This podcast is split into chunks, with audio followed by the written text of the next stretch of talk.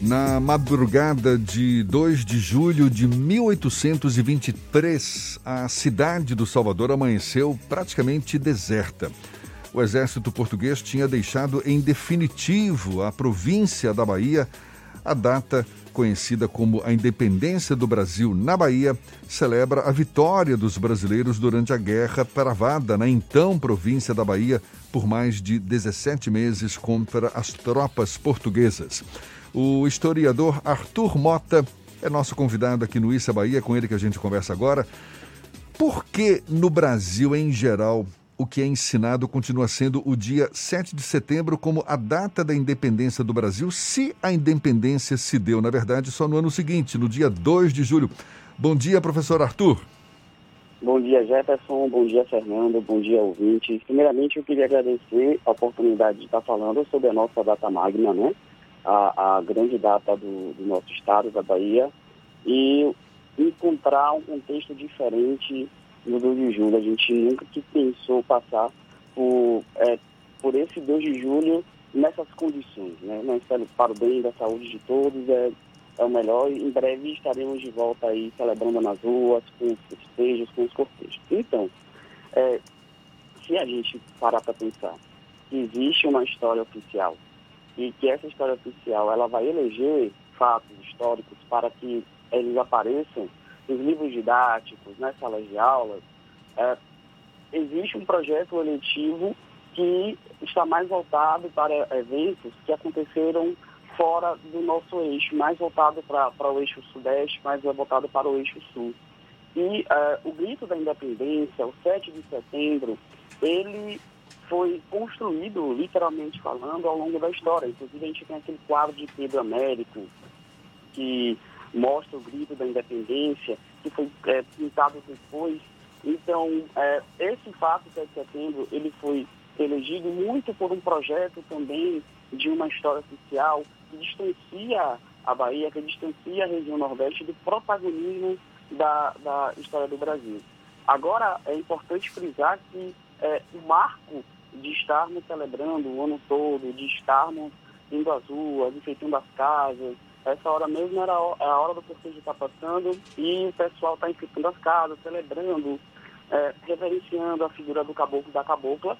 Essa, a permanência desse ato, a permanência do cortejo é um ato de resistência e um, é um ato de rememoração. É por isso que, mesmo não tendo esse ano todo os festejos, é importante a gente reafirmar essa data. Seria um exagero a gente falar que o grito da independência proclamado por Dom Pedro foi uma falácia, então? Existem algumas narrativas é, históricas que apontam que não foi muito bem o, o grito do Ipiranga. É, na verdade, ele seria muito mais próximo de uma representação simbólica de um grito, né, o brado retumbante que foi dado é, pretensamente pelo povo. Então, toda essa simbologia do grito é, de independência, do basta, do, da construção do hino nacional em si, é muito mais próximo de uma simbologia. Existem algumas narrativas históricas que apontam é, situações até um, um tanto quanto embaraçosas, como o mal-estar do Dom Pedro no dia do, do grito da independência. Então, ainda existe muita, muitas narrativas a, um tanto quanto mitológicas. Quer dizer que o grito pode, pode até nem ter existido, na verdade? É, a, a possibilidade de ter existido um grito em si, ela é diminuída. Até porque, dentro do contexto do início do, do, do século XIX, havia um, um sentimento de que uma independência do Brasil, uma separação do Brasil de Portugal, ela já estava iminente. Então, houve um projeto, de, da, principalmente das elites, para poder se separar de Portugal com uma participação popular, porque existia um medo que a população tomasse esse evento para si e que a ordem estabelecida, é, o controle das elites, esse controle ele fosse balançado. Então, toda uma narrativa simbólica para mostrar a figura do Dom Pedro como o grande imperador, como o grande líder, ela foi construída. Então, por isso que se aproxima muito mais de uma, de uma é, construção simbólica, quase que mitológica, do que de fato ter acontecido em Grito de Ipiranga. Arthur, a representação da independência da Bahia, ela não acontece com a figura tradicional do português, até porque o do homem branco, digamos assim, porque você tem o grande símbolo da independência da Bahia, a cabocla, e você tem outros heróis da independência que inclusive fogem do padrão heróico que a gente tem estabelecido como uma cultura geral. Nós temos a figura da Joana Angélica, da Maria Quitéria, que são mulheres muito mais fortes do que os homens na própria historiografia do 2 de julho. Isso mostra que a independência da Bahia foi um processo construído, um, um processo narrativo construído também para mostrar essa diferença entre a independência real e a independência que foi contada pelos sulistas, pelos sudestinos em geral? A gente percebe é, uma, uma, a construção de uma história oficial que ela é mais voltada para o tradicionalismo, mais voltada para uma narrativa é, que exalta grandes figuras, como Pedro I, que foi imperador, e com o passar do tempo, com os novos estudos historiográficos, foi se mostrando personagens é, femininas, como a Maria Quitéria, como a Joana Angélica, e com a Maria Filipa, que é uma mulher negra, que simboliza várias mulheres negras que estão aí é, lutando contra tropas portuguesas, metaforicamente falando, todos os dias.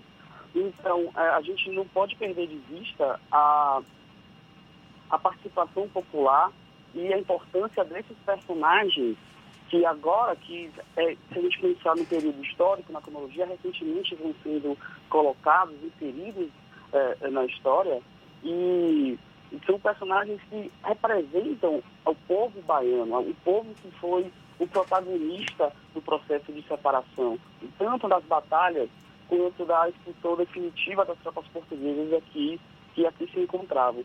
Então, felizmente, a gente vem tendo um processo de revisionismo, de revisitação à, à construção histórica, às narrativas históricas, inserindo esses personagens que foram é, tão importantes quanto os que foram elegidos para ser representantes de uma história oficial essa escolha narrativa pela história da história oficial, pelo protagonismo de Dom Pedro I, da região ali de São Paulo, Rio de Janeiro, é também uma representação do preconceito contra o Nordeste que até hoje sobrevive em nosso país? Bom, se a gente pensar em que é, a, quem construiu um projeto de independência do Brasil, inclusive com é, diálogos bem intencionados, mas ainda assim com conversa com a coroa portuguesa, foi elite.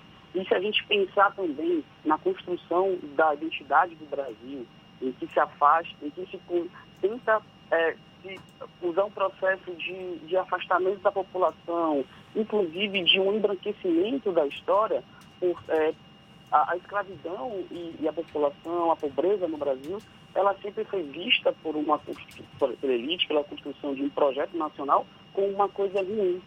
Inclusive, é, existe um, um, um, episódio na história, 100 anos depois, um centenário de julho, em que a figura do caboclo e da cabocla tentou ser retirada para colocar a imagem do Senhor do Bonfim. Por quê?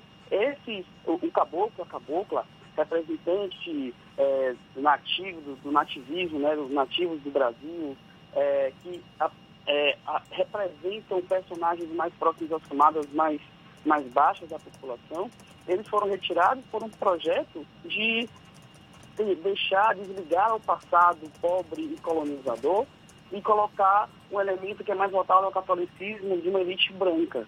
Então, é, a gente pode perceber esse descolamento de narrativas como um, um, um, um tom preconceituoso, sobretudo com a base da população e também, sobretudo, com o Nordeste.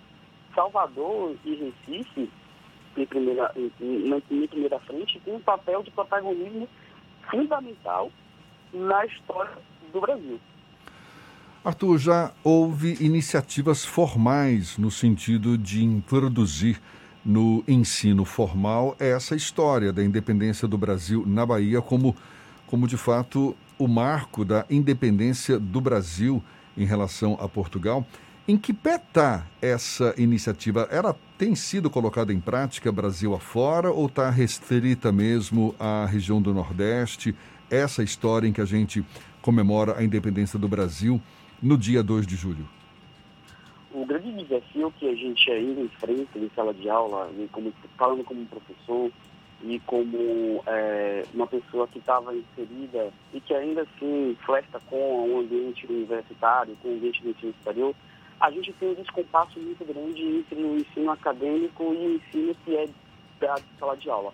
Enquanto, ao passo que a gente tem novas pesquisas é, historiográficas que apontam outros estudos, a gente ainda tem um desafio que é levar isso até a sala de aula. É, mais uma vez, ainda bem que a gente está tendo um processo de revisionismo, de revisitação, e que, é, aos poucos, esse, esse distanciamento ele vem sendo encurtado. Então, hoje a gente tem um projeto, não só aqui na Bahia, mas também em alguns lugares do Brasil, de mostrar uh, uma, uma história que ela está sendo revisitada. Inclusive, eu queria aqui aproveitar a oportunidade e divulgar uh, a página que eu e meu amigo Lucas Vieira, historiadores, professores, temos, que a, que a gente aponta essa proposta justamente de tentar levar o ensino uh, da academia de uma forma mais próxima ao ensino da sala de aula, que é a História com Resenha, arroba História com Resenha, lá no Instagram. A gente tem essa proposta e essa preocupação é uma preocupação que vem sendo é, vista e mitigada, digamos assim.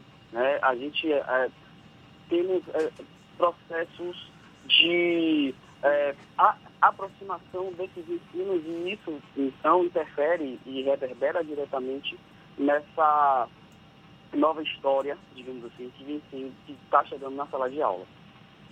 É, tomara que esse espaço seja encurtado, não é? Afinal de contas, é a nossa história, é um direito até da população brasileira conhecer de fato como se deu a independência do Brasil. Muito obrigado, historiador Arthur muito Mota, Jefferson, conversando obrigado, conosco. É, obrigado mesmo por abrir esse espaço e poder estar dialogando, inclusive aproveitando aqui mais uma vez, queria é, só para finalizar, dizer que a história, que a história do 2 de julho é sobretudo a história do povo baiano. E que o povo baiano, ele precisa ser reconhecido na sua história, ele precisa é, é, ter um elemento de representatividade. E a gente está lutando para isso. Muito obrigado e bom dia. Vamos curtir o 2 de julho aí com as devidas restrições, mas sempre lembrando essa data, que é a nossa data magna.